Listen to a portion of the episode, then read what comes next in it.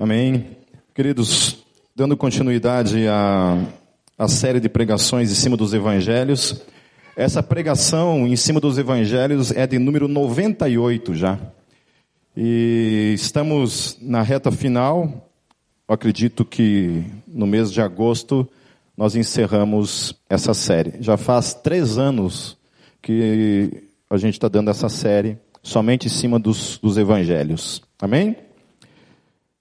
É, o título e o assunto que eu vou tratar hoje é a respeito do sepultamento de Jesus.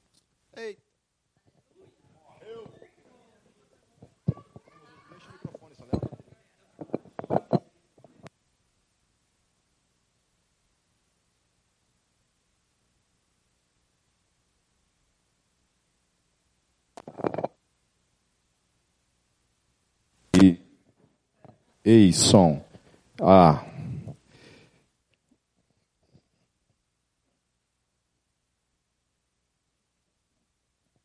Então, o assunto que eu vou tra tratar hoje é a respeito do sepultamento de Jesus. E uma das coisas que envolve a questão de Jesus, será que é esse microfone de novo? É a mesa que está dando problema? Amém. Vamos orar para o Senhor dar uma mesa nova para nós. É... Onde eu estava de novo. Quando envolve a questão da, da pessoa de Jesus, quase não se tem mais dúvida, eu digo quase, para não dizer não se tem mais dúvida a respeito da historicidade de um homem chamado Jesus. Portanto, o Jesus histórico, isso é muito bem documentado e aceito de modo, de modo quase que absoluto pela grande parte dos historiadores. Há um, uma porcentagem praticamente muito pequena de alguns que ainda insistem em dizer que Jesus nunca existiu. Não, não existiu esse Jesus histórico. Mas isso daí já é praticamente uma página virada dentro do, do, do da história dos acadêmicos a questão da historicidade de Jesus. Portanto, Jesus, de fato, é um homem histórico. E aí, o que, que envolve realmente questões discutíveis para muitos céticos é a questão de Jesus ser Deus, a questão de algumas que envolvem principalmente a questão da ressurreição. É, um historiador e também teólogo chamado N.T. Wright escreveu um livro chamado A Ressurreição do Filho de Deus dessa grossura aqui. Não sei quantas mil páginas tem o livro, mas é um livro só documentando todas as evidências históricas de que Jesus de Nazaré, de fato, ressuscitou dentre os mortos no tempo e na história. Amém? Então, isso também é uma questão muito bem documentada hoje por, por alguns historiadores. Então, não somente a questão da historicidade de Jesus não é mais um tema discutível, mas mesmo a questão de quem quer discutir a questão da ressurreição de Jesus, há evidências suficientes para que você possa apoiar a sua fé e crer nisso. Porém, tem gente que não acredita não somente na ressurreição de Jesus, não acredita nem que Jesus morreu. Há algumas teorias que que defende que Jesus nem morreu, que ele desceu vivo da cruz, foi enterrado vivo, aí de madrugada lá, de alguma forma, ele pegou e moveu a pedra sozinho, depois de ter ficado seis horas crucificado. É, ou seja, é muita imaginação. Né? Jesus tinha que ser o He-Man mesmo para conseguir um feito como esse. Né? No, no, no próximo domingo, quando eu for falar a respeito da ressurreição de Jesus, eu vou também tratar a respeito dessas questões no nível apologético. Ok? Então, quando você se deparar com um cético que venha duvidar da historicidade de Jesus, você pode argumentar isso, que isso não é mais ponto discutível. Ao, né, muito, muito poucos historiadores duvidam disso. Né? E a questão da ressurreição também, você pode depois consultar esse, esse livro que eu citei. Para quem quer iniciar esse mundo da apologética, eu vou dar aula de apologética essa semana na, na escola Steiger. É, depois você pode tentar procurar aí a questão da, da grade, do horário em que isso vai ocorrer. E você pode vir dar uma assistida que a gente trabalha isso um pouco mais de perto. Agora, dentro da apologética, eu queria indicar para vocês, qualquer pessoa que tem o interesse de começar a ler algo na área da apologética, eu quero indicar um livro, que é um livro bem antigo já, e antes ele era em dois volumes, agora você encontra ele em um único volume. Antigamente ele se chamava Evidências que Exigem um Veredito, volume 1 e volume 2. Hoje é Novas Evidências que Exigem um Veredito. Ele se tornou um único livro dessa grossura, que é a obra de um, de um autor chamado Josh McDowell. Então, muitas das coisas que eu vou falar hoje aqui, de, de, questões históricas, são extraídas desse livro. Eu extraí algumas coisas aqui de um capítulo específico que fala sobre o sepultamento de Jesus e eu quero trabalhar com tendo esse livro como fonte de algumas informações. Por que, que eu digo que ele é o primeiro livro que você tem que ler na área de apologética? Porque o, o Josh McDowell, nesse livro, ele trabalha algumas fundamentações. Por exemplo, ele trabalha a questão da, da veracidade da Bíblia. Porque mais do que nunca, uma geração como hoje, que estamos, que está aí diante da gente, a Bíblia se tornou um livro obsoleto. E eu estou falando isso para muito crente. É, não estou falando de, de, gente que está lá fora. Eu estou falando de um, de um relativismo que também entrou na igreja e trata a Bíblia como uma coisa que você faz dela o que você quiser.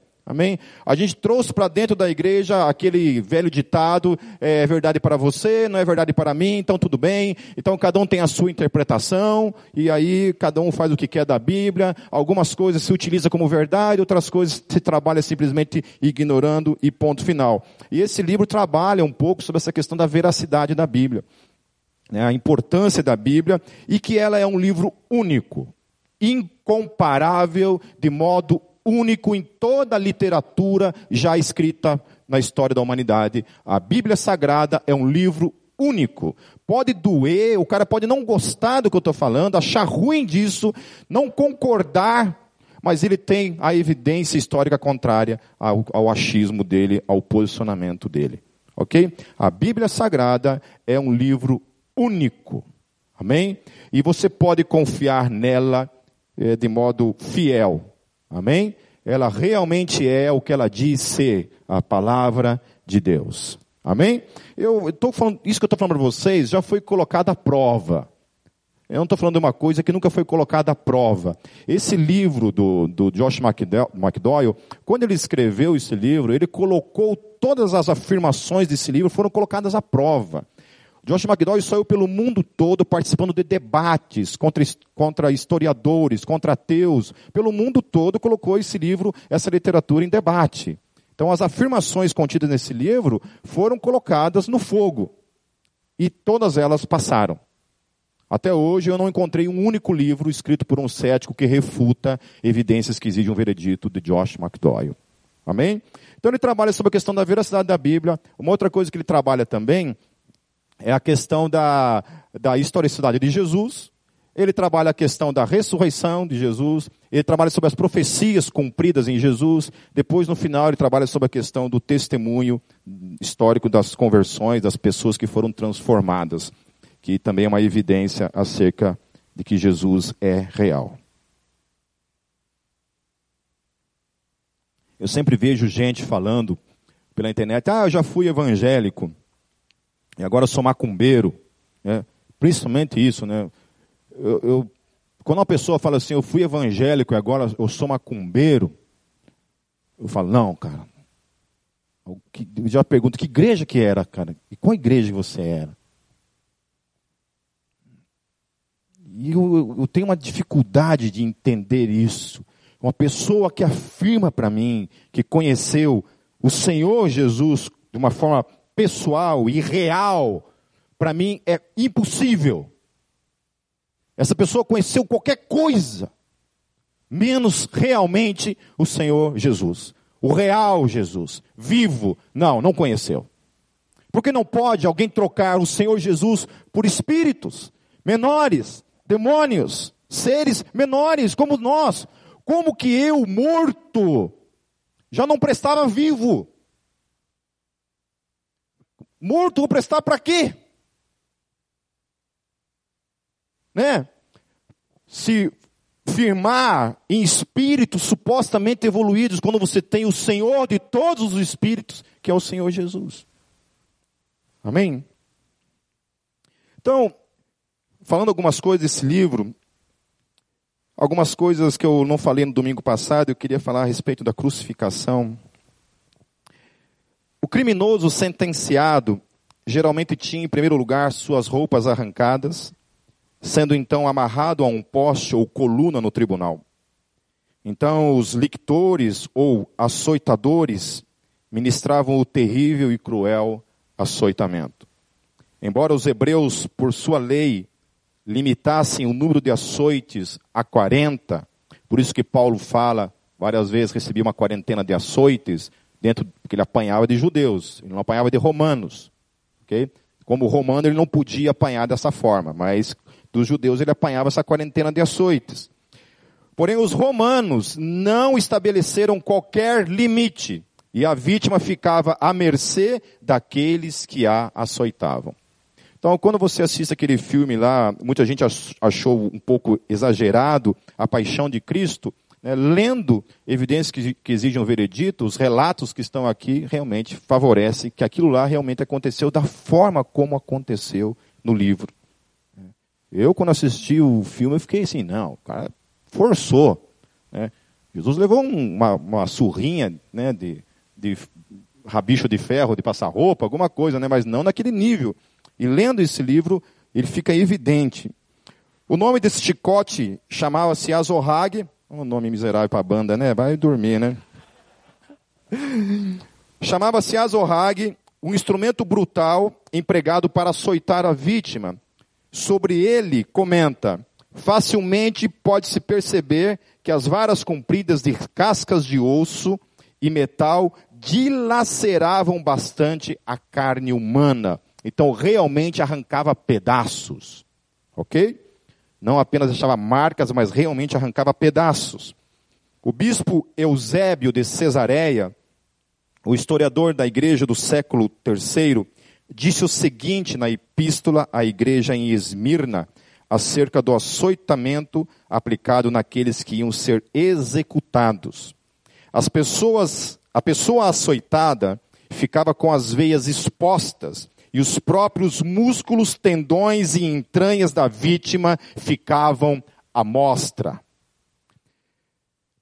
O ato de arrancar as vestes reais de zombaria e o vestir com suas próprias roupas, sem dúvida alguma em contato com a pele cortada e esfolada pelo açoitamento, deve ter resultado em grande dor.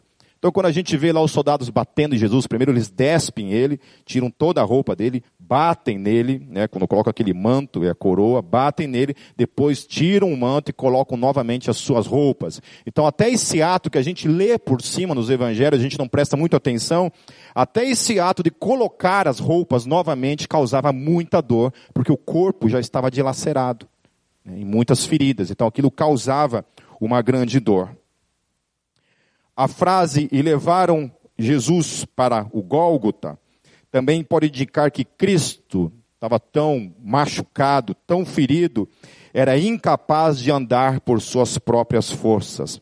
Teve que ser literalmente levado ou arrastado até o lugar da execução.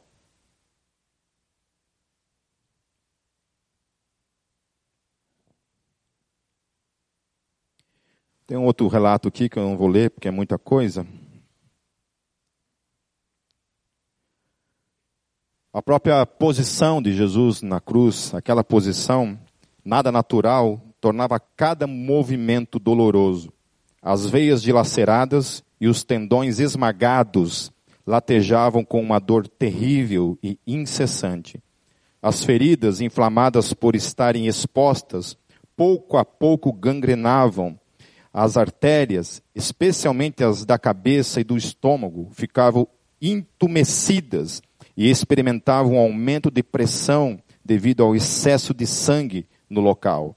E à medida que cada tipo de sofrimento ia gradualmente aumentando, acrescia-lhes a dor insuportável de uma sede atroz que ia como que queimando por dentro, e todas essas complicações físicas provocava uma expiação e uma ansiedade no íntimo da pessoa, o que fazia com que a perspectiva da própria morte, é, da morte, o inimigo desconhecido, a cuja aproximação o ser humano geralmente estremece, tivesse o aspecto de uma libertação consoladora e estranha.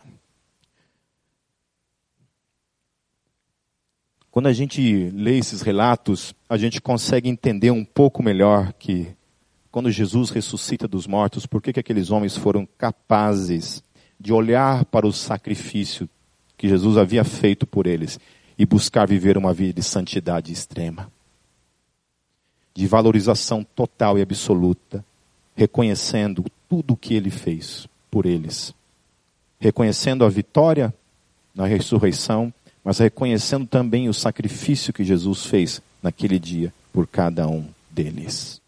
Por isso que eles eram capazes de entregar as suas vidas nas arenas. Deus o livre vir uma perseguição sobre a igreja no Brasil. Essa igreja do culto da prosperidade não sobra nenhum. Ninguém. Não adianta falar, eu te repreendo.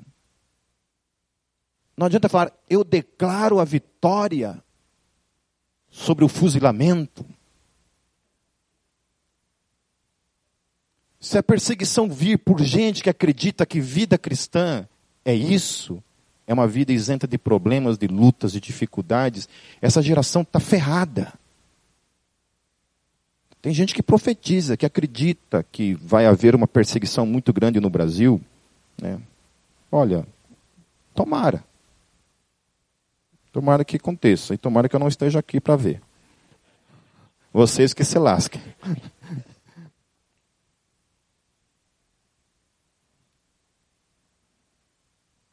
Agora, tem um relato aqui.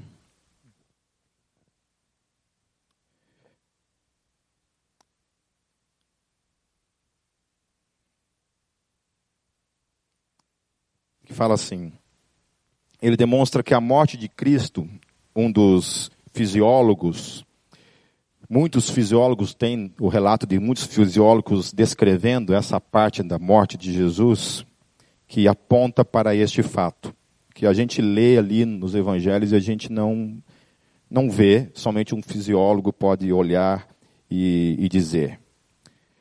Aquele ato de quando sai o soldado é, dá uma, como é que é? Perfura, oh, palavrinha, sumiu. Quando o soldado perfura Jesus com a lança e sai sangue com água, aquele, aquilo que acontece ali, o ato de sair sangue e água, ele demonstra que a causa de Cristo foi causada não por exaustão física, nem pelas dores da crucificação, mas pela agonia mental que provocou uma ruptura do coração. Seu vigor mental e físico no instante da morte prova, sem qualquer possibilidade de dúvida, que sua morte não foi consequência de exaustão, a lança do soldado foi o meio de exibir ao mundo que sua morte ocorreu por uma ruptura do coração. Literalmente, o coração de Jesus partiu. Naquele dia.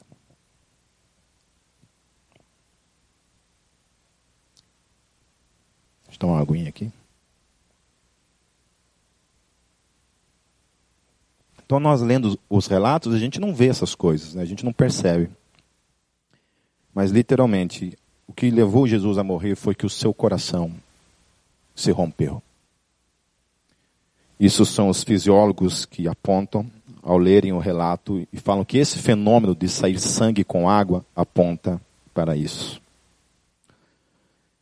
Entrando agora nos textos que dos evangelhos apontando para a questão que eu quero tratar hoje, eu vou falar, ler alguns textos e quem quiser acompanhar, acompanhe, mas como sempre eu vou estar caminhando de um, de um evangelho para o outro, então fica meio complicado ficar correndo de um evangelho para o outro.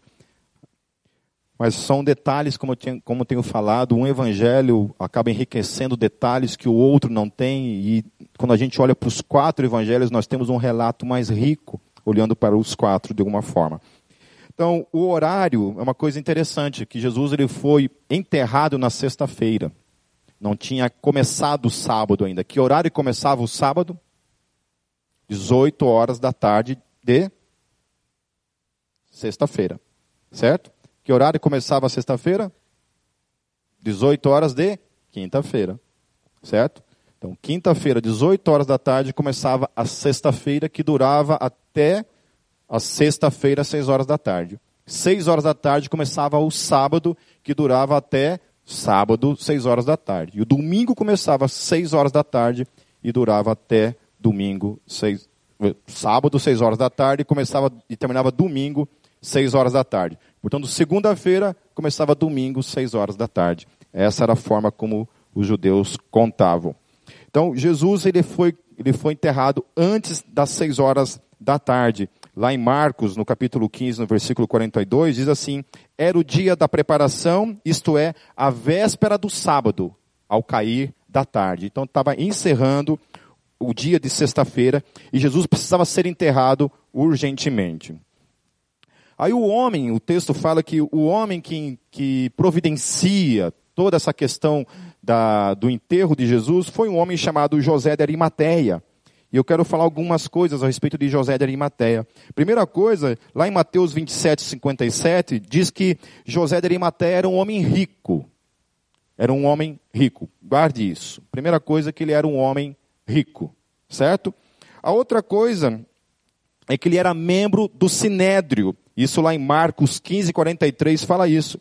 Que ele era um membro do Sinédrio. O que, que era o Sinédrio? O Sinédrio era um tipo de assembleia de juízes mais ou menos um número de 72 juízes faziam parte desse, dessa assembleia. Eles eram os que julgavam questões né, maiores dentro, do, dentro de Israel. E José da Arimateia fazia parte dessa assembleia de juízes. É, ele era um homem que lá em Marcos 15, 43 fala que ele era um homem que esperava a manifestação do reino de Deus. Uma outra coisa, é, que ele não tinha, lá em Lucas 23, 51, achei bem interessante isso daqui, eu quero ler isso daqui, ó. Que ele não tinha consentido na decisão e no procedimento dos outros. Quando José da Arimateia estava lá, julgando Jesus, ele foi um dos que se colocou contrário àquilo que o Sinédrio, de modo geral, havia decidido acerca de Jesus. Então, somente Lucas traz esse detalhe e eu achei interessante. Uma outra coisa que fala lá em João 19, 38, é que ele era discípulo de Jesus. Aleluia. Há uma esperança, então, de que, você, que eu posso ter um discípulo rico. Né? Que se Jesus tinha, eu também posso ter. Porque por enquanto só tem pobre. Mas há de ter fé. É, no Sternac ainda. Boqueirão e Sternac, só tem nessa região.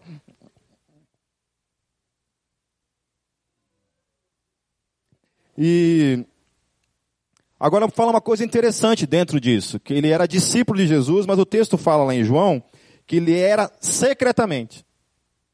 Ele não era de modo público. Ele era discípulo de Jesus, mas ele era secretamente, e o texto fala porque ele tinha medo dos judeus. Ele era discípulo de Jesus, mas ele era secretamente. Naquele tempo era assim, né? Não tinha essa conversa, né? É, é igual em país país comunista, né? Você não tem conversa, né? Lugares que você tem liberdade é uma coisa, mas em países como a China, por exemplo, você tem que ser uma coisa muito secreta, né? Uma outra coisa, então, que foi ele que vai até Pilatos e pede o corpo de Jesus, lá em Marcos capítulo 15, no versículo 43. Provavelmente ele vai, vai lá por causa da sua posição. Porque, segundo, segundo os historiadores, somente pessoas da família podiam pedir o corpo para ser enterrado. Geralmente, pessoas crucificadas nem tinham esse direito. Geralmente, pessoas crucificadas, sabe o que acontecia? Deixavam o corpo apodrecendo na cruz, não era tirado, deixava lá para que os, os pássaros comessem e fosse apodrecendo. Às vezes ficava semanas né, até o corpo e às vezes pegava, tirava, não era concedida nenhuma tumba, porque geralmente era bandido, era criminoso, era inimigo do, do império. Esses, quando morriam, eram jogados na valeta, literalmente. Né? Tanto que tem alguns céticos que falam isso, né? que eles preferem acreditar que Jesus foi jogado numa valeta e o corpo foi comido pelos cachorros, portanto sumiu o corpo. Então essa é a evidência de que o porquê que não existe o corpo de Jesus, porque ele foi jogado numa valeta e simplesmente sumiu. Óbvio que isso é uma idiotice. É óbvio que isso é uma, uma, uma palhaçada. Não tem, não tem fundamento isso. Você acreditar nisso. Não tem como. O cristianismo ter surgido de um, um corpo ectoplásmico, né? fantasmagórico, como alguns acreditam, que mais de 500 pessoas tiveram uma alucinação de que apareceu um Jesus assim, todo mundo lá fumou um baseado, ficou todo mundo doido assim, fumou um ácido, fumou um ácido não, né? Chupou lá, colocou um ácido debaixo da língua, aí ficaram todo mundo doidão e viram Jesus ressurreto, viram, né, uma coisa meio meio ectoplásmica assim, né, meio fantasmagórica, né? É lógico que é uma idiotice isso. Não tem como, meus queridos. Olha, você não acreditar que o cristianismo começou baseado num fato, que é a ressurreição de Jesus, você tem que ter muito mais fé para acreditar que tiveram uma alucinação simplesmente. Sabe? Que o corpo de Jesus foi jogado numa valeta, sumiu, deu os caras do nada inventaram, ah, vamos fazer uma coisa. Vamos, vamos inventar uma conversa aí e vamos fazer uma coisa legal assim, ó. ó e todo mundo, quando acreditar nisso, está proibido de voltar atrás ao ponto de que você tem que morrer por isso. Amém? Vamos dar as mãos aqui, vamos orar juntos e vamos agora abraçar essa mentira em nome de Jesus. E aí os caras mudaram um mundo antigo, baseado numa mentira. É muita fé para minha cabeça. Tem que ter muita fé, meus queridos, para acreditar nisso. Amém? Morre a primeira geração de discípulos, não somente os apóstolos, mas todos aqueles milhares de discípulos que se converteram no primeiro século, começa uma segunda geração de discípulos. Sabe o que Josh McDowell fala nesse livro? Ele fala que se nós pegarmos todas as cópias, todas as cópias da, da Bíblia Sagrada no grego, todas as cópias que existem, queimar tudo, jogar tudo fora, Jogue fora todas as Bíblias do mundo, queima tudo. Você pode reescrever toda a Bíblia Sagrada somente com os escritos da segunda geração de discípulos de Jesus. Seus comentários, seus escritos, suas cartas. Você pode reescrever totalmente o Novo Testamento baseado nesses escritos. Aleluia. Então é muito. É, é quando não quer, meu querido, aí não tem evidência que seja suficiente. Quando uma pessoa não quer acreditar. Uma vez numa discussão com, dentro de uma comunidade de ateus, eu debatendo ali, quebrando o pau ali, estava bonito de ver o negócio, né? E eu perguntei para eles, então tá, depois de, de apresentar uma infinidade de, de, evidências acerca da fé cristã, eu perguntei para eles assim, cara, então, peraí, vamos parar aí, porque eu ficar aqui apresentando e vocês só ficam, né, duvidando e não estão interessados, vocês não estão interessados em evidências. Qual que é a evidência que eu posso apresentar para vocês que os fará acreditar que Jesus, o Deus, é real? E aí começou a palhaçada. Ah, na época lá tinha caído um avião, lá no meio do oceano, lá, e, e não estava sendo encontrado. Ah, se aparecer o avião com todas as pessoas vivas é, é umas coisas assim. Ah, se o meu cachorro que morreu quando eu era criança ressuscitar, eu acredito em Deus. Então não basta uma pessoa ressuscitar. Se uma pessoa ressuscita, não é fato. Se o cachorro do meu tataravô não ressuscitar, então Deus não existe. Aí eu falei, ah, não, virou palhaçada, vocês não querem saber de evidência, meus queridos. Sabe, todo ateu, escreva o que eu estou falando para vocês. Todo ateu que inclina o seu coração inclina o seu coração para buscar de fato as evidências acerca da fé cristã, ele as encontra. Todo. Josh McDowell foi um desses. Esse livro, Evidências que exigem um veredito, nasceu do quê? Ele queria, a esposa dele tinha se convertido à fé cristã, e ele ficou muito revoltado, ficou, ficou indignado. Falei, cara, não acredito que minha mulher virou crente. E ele era ateu. E a mulher dele virou crente de verdade mesmo. Não que nem vocês, virou crente que orava. Né? E aí, ele falou assim: Olha, eu vou provar. Não, desculpa, estou confundindo. Esse é Lee Strobel. É, Lee Strobel, que também escreveu três livros, também foi um cara que era ateu, a esposa se converteu, e ele também foi atrás para provar que Deus não existia, que era tudo balela, que o cristianismo era uma, era uma farsa. Ele começou a pesquisar a respeito disso. Moral da história, no fim da sua pesquisa, ele então se converteu à fé cristã e lançou dois livros que, se você quiser, você pode procurar por aí. Acho que até tem PDF se você quiser encontrar pela internet, que é Em Defesa da Fé e Em Defesa de Cristo. Ele se converteu porque chegou às evidências. O Josh McDowell, na verdade, foi uma amiga dele que desafiou ele no tempo da faculdade. Ele falou: Vou provar. Vou provar que o cristianismo é uma mentira. E aí ele começou a pesquisar a vida de Jesus, a história de Jesus, e começou atrás, atrás, atrás de material, de material, material. Até que um dia ele estava dentro de uma biblioteca, terminando a sua pesquisa. E ele bate na mesa e ele diz: é verdade. É verdade. Ele se prostra diante das evidências e se converte à fé cristã. E se transforma em um dos maiores apologetas de todos os tempos. Levou milhares e milhares de pessoas aos pés de Cristo. Não propondo nenhum tipo de fé emocional, apenas apresentando as evidências que comprovam a veracidade da fé cristã. Amém? Amém? A fé a qual eu e você estamos fundamentados, meus queridos, é uma fé real e concreta. Então, devido à posição dele, ele chega lá e, e pede o corpo de Jesus. Agora, uma coisa interessante lá em, em, em Marcos 15, 44 e 45 é que Pilatos fica surpreso ao ouvir que Jesus já tinha morrido. Porque quando uma pessoa era crucificada, ela ficava dias. Alguns morriam mais, mais rápido, mas alguns demoravam mais para morrer. Ficavam lá dias, como falei, sendo comido pelos, pelos pássaros. E, e Pilatos fica surpreso. Falei, cara, o cara já morreu? Não aguentou nem seis horinhas? Né? Ficou lá seis horas, já tinha, já estava morto. E aí ele pede para que isso seja realmente confirmado e ele manda lá perguntar para um centurião para ver se realmente isso era verdade. O centurião volta e confirma então que ele tinha morrido. É...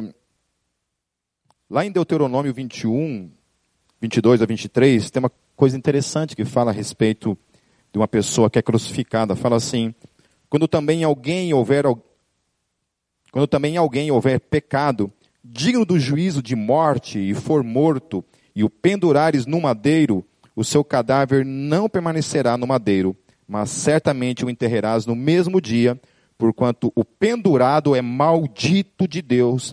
Assim não contaminarás a tua terra, que o Senhor teu Deus te dá em herança.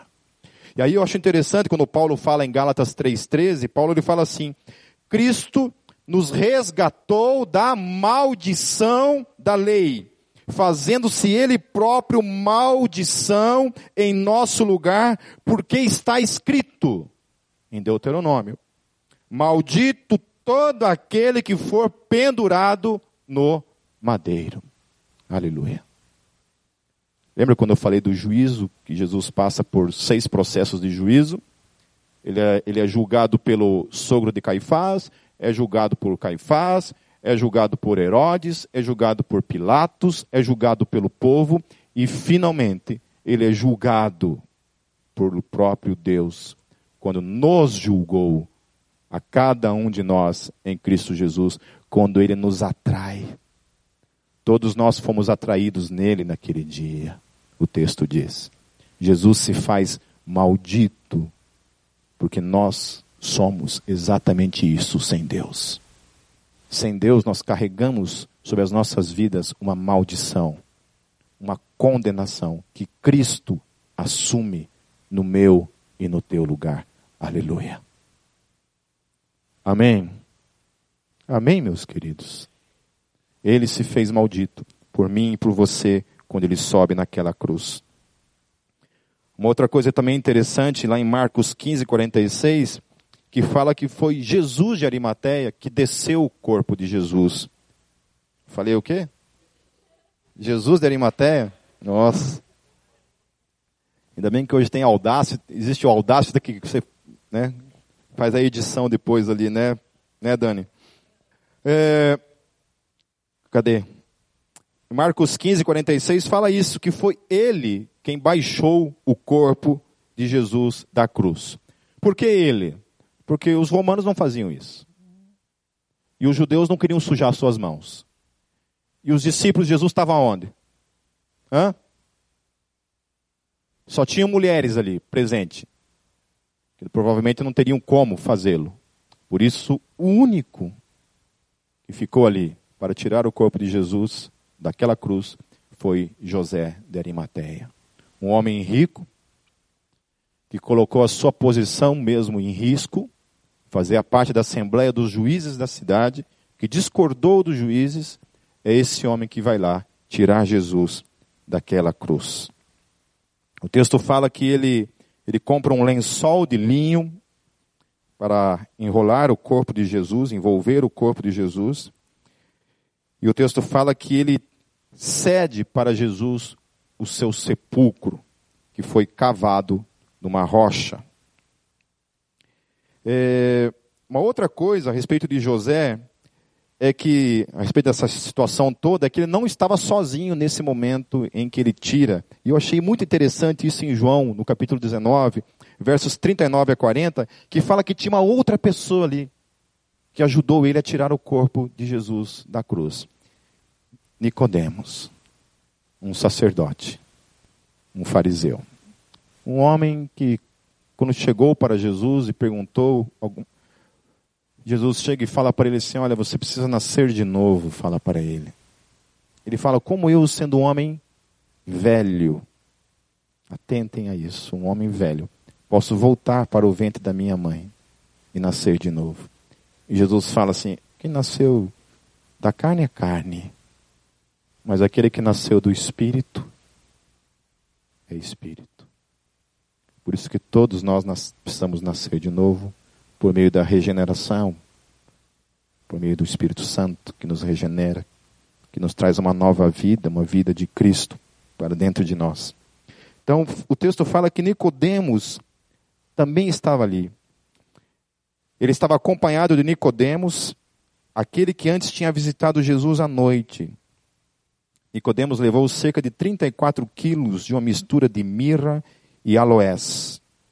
Tomando o corpo de Jesus, os dois o envolveram em faixas de linha, juntamente com as especiarias, de acordo com os costumes judaicos de sepultamento. Uma outra evidência muito forte a respeito dessa questão de que Jesus realmente estava morto é que, mesmo que ele não tivesse morto, se Jesus, por algum momento, dando uma cordinha para esses céticos ignorantes, só dá uma cordinha, mesmo que ele tivesse descido morto, ele teria sido morto por meio desse processo do, do embalsamento, por causa dessas especiarias. Por exemplo, você pega um cara que apanhou como ele apanhou, fica seis horas crucificado numa cruz. Depois é envolto nessas especiarias, colocado dentro de uma tumba vazia. Só esse processo, meus queridos, não precisa estar morto. Se ele tivesse desmaiado. Teve céticos que levantaram essa teoria do desmaio. É, tem judeus que, judeus não, islâmicos que falam isso. Uma vez evangelizando um árabe lá em Foz do Iguaçu, ele veio com esse argumento, não, Jesus desceu vivo da cruz, ele deu uma desmaiadinha. Não tem como, mesmo que Jesus supostamente, eu não estou dizendo que, que aconteceu isso, eu creio que ele morreu mesmo de fato na cruz, mas, ainda que ele tivesse supostamente desmaiado, ele teria morrido somente nesse processo de ter ficado numa tumba gelada. Porque uma pessoa que desmaia, quando ela acorda de um desmaio, ela precisa respirar ar puro. Imagine você, desmaiado, acorda envolto num troço ali, cheio de especiarias, né? fragilizado, com que força você consegue se livrar disso, meu querido? E ainda por cima remover uma pedra, pesadíssimas. Alguns historiadores falam que a pedra precisava de 20 homens para removê-la. Aí Jesus chega lá, então já começa o milagre, você acreditar em Deus, que Jesus é Deus por aí, né? Porque se Jesus não é Deus, como é que ele removeu essa pedra sozinho? Eu quero saber. Hum. É, só se for He-Man mesmo. Então foi ele quem mandou cavar o sepulcro na rocha.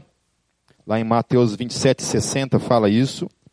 E colocou num sepulcro novo que ele havia mandado cavar na rocha. Uma outra coisa interessante no texto é que o sepulcro, o sepulcro, o sepulcro onde Jesus foi enterrado ficava perto da onde ele foi crucificado. Isso fala lá em João capítulo 19, 41. No lugar onde Jesus foi crucificado havia um jardim. E no jardim, um sepulcro novo, onde ninguém jamais fora colocado.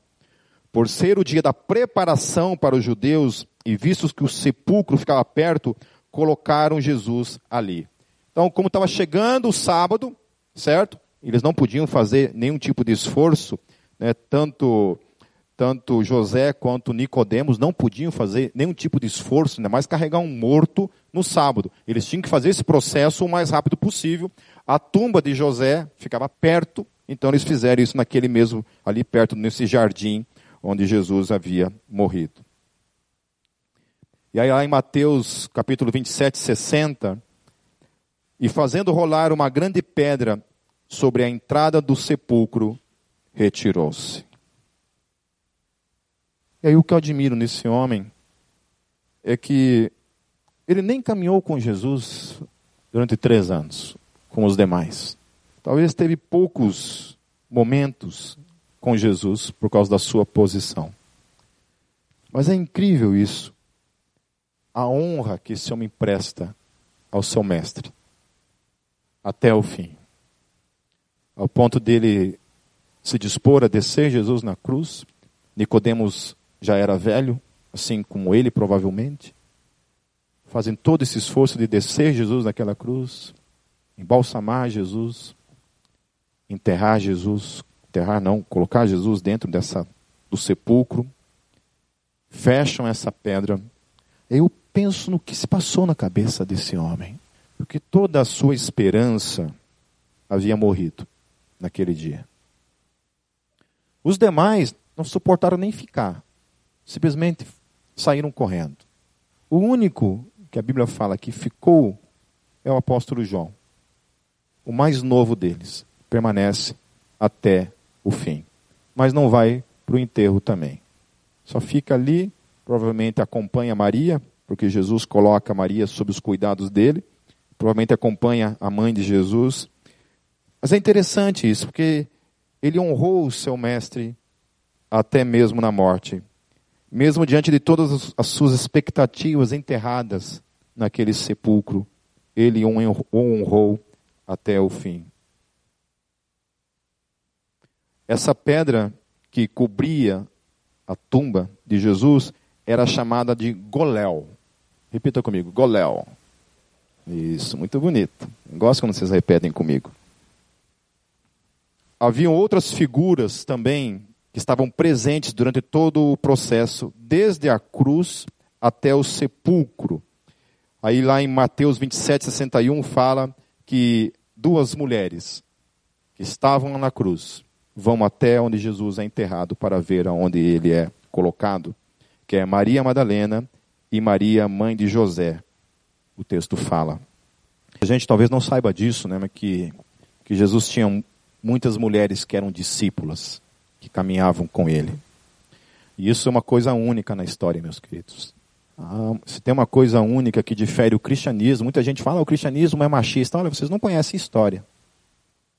Vocês não sabem o que era o contexto em que Jesus estava para chamar a Bíblia de machista.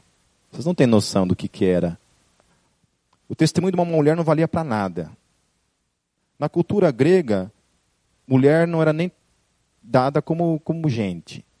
Foi o cristianismo Engula isso. Foi o cristianismo que dignificou a mulher. Foi o cristianismo que dignificou a mulher. Porque foi o cristianismo que disse que diante de Cristo, meu querido, não existe homem e mulher. Foi o cristianismo que disse que o marido tem que amar a sua esposa ao ponto de dar a sua vida para ela, por ela, morrer por ela, honrá-la. Pedro fala que ele tem que tratar ela como a parte mais frágil. Por isso que homem que bate em mulher tem que morrer. Em nome de Jesus. É inaceitável, meus queridos. Quando eu sei que um cara bateu numa, na mulher, eu fico endemoniado.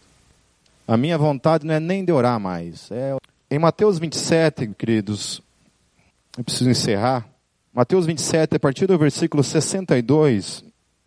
Agora sim nós vamos fixar nesse texto único, sem precisar trabalhar nos outros. No outro dia, que era o seguinte ao da preparação, os chefes dos sacerdotes e os fariseus dirigiram-se a Pilatos e disseram: Senhor, lembramos que, enquanto ainda estava vivo, aquele impostor disse: Depois de três dias ressuscitarei. Ordena, pois, que o sepulcro dele seja guardado até o terceiro dia, para que não venham seus discípulos e, roubando o corpo, digam ao povo que ele ressuscitou dentre os mortos. Este último engano será pior do que o primeiro. Levem um destacamento, respondeu Pilatos. Podem ir e mantenham o sepulcro em segurança como acharem melhor. Eles foram e armaram um esquema de segurança no sepulcro. Além de deixarem um destacamento montando guarda, lacraram a pedra. Então, segundo os historiadores, haviam dois destacamentos que cuidaram do corpo de Jesus. Uma era parte da guarda romana, e eram compostas de quatro soldados romanos que ficavam ali, selaram a tumba, o texto fala que selaram com o selo romano, e uma vez selado com o selo romano, é inviolável aquela tumba. Não pode ser mexida, não pode ser movida aquele selo, a não ser debaixo da autorização de Roma. Tinha o selo de Roma ali. Então esses quatro soldados foram, foram colocados ali para tomarem conta disso, desse selo. E também havia um outro destacamento que era da guarda do templo, que eram feito de um destacamento de dez soldados judeus, que eram colocados ali também para cuidar da tumba de Jesus, para que o corpo de Jesus não fosse roubado. Então, isso, meus queridos, é, são evidências. É, é, você querer inventar um negócio desse no primeiro século, diante de, das testemunhas que estavam ali, tanto romanas quanto judaicas, que poderiam dizer simplesmente: é, ah, os caras roubaram o corpo. Como? Como? Como que isso aconteceu? A evidência de que Jesus venceu a morte, ele sai dessa tumba, vivo, se apresenta vivo para os seus discípulos. É uma evidência que não tem como eu e você negarmos, a olharmos para as Escrituras. E aí tem uma coisa interessante também, é, um dos historiadores chamado Camus, ele diz Jamais em toda a história, vou repetir, jamais em toda a história, em toda a história, um homem crucificado, um homem crucificado teve a honra de ser guardado por um pelotão de soldados. Ele foi uma ameaça, mesmo depois de morto. Precisava ser guardada a sua morte naquela tumba de todas as maneiras possíveis. O cumprimento daquilo que ele havia dito, eu vou ressuscitar, ele havia dito para os seus. Olha, eu vou morrer e depois de três dias eu vou ressuscitar. Eles não entenderam bolufas. Eles acharam, ele está tá bêbado. Tomou um viozinho demais. Era preciso que Jesus permanecesse naquela tumba de todas as maneiras, mas para a glória do nosso Deus e para a nossa própria glória que foi repartida por Deus para cada um de nós, porque nós temos uma glória que vem da parte dele. Não uma glória que, que vem de nós para ele, mas uma glória que vem dele, porque foi Deus que desceu.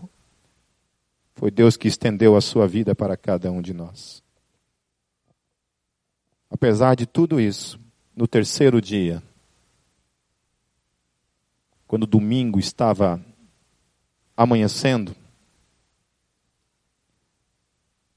ele sai daquela tumba vivo e transforma a história de milhares, de milhares, de milhões de pessoas de todas as tribos, povos, línguas e nações. Aleluia. Homens, mulheres, pobres e ricos, judeus e gentios. Lendo uma série de história, um livro de livros, são dez volumes, de um historiador chamado Justo Gonzales, chamado As Eras.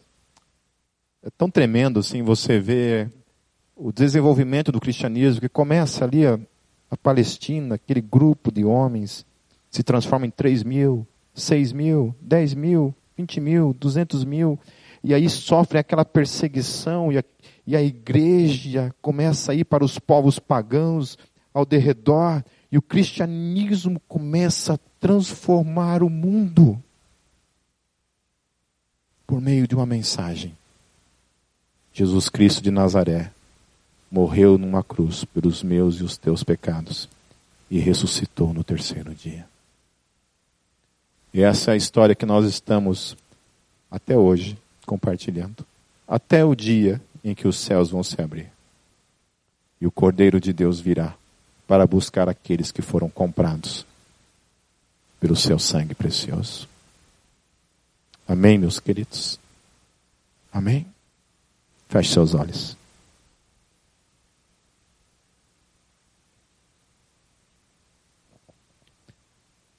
Santo Deus,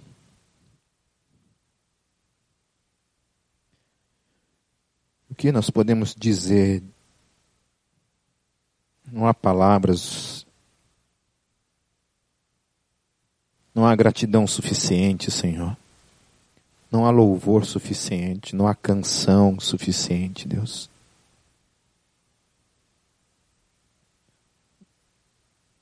Não há nada, Deus, que a gente possa te dar. Não há nada, Senhor. Obrigado, Deus, porque a tua graça, ela é exatamente isso, ela é gratuita. E como nós poderíamos pagar, comprar tamanho amor, sacrifício?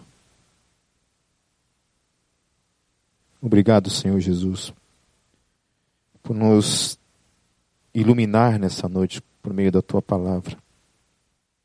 Obrigado porque o teu coração naquele dia se partiu. O teu amor por nós foi tamanho naquele dia que chegou mesmo a partir por cada um de nós.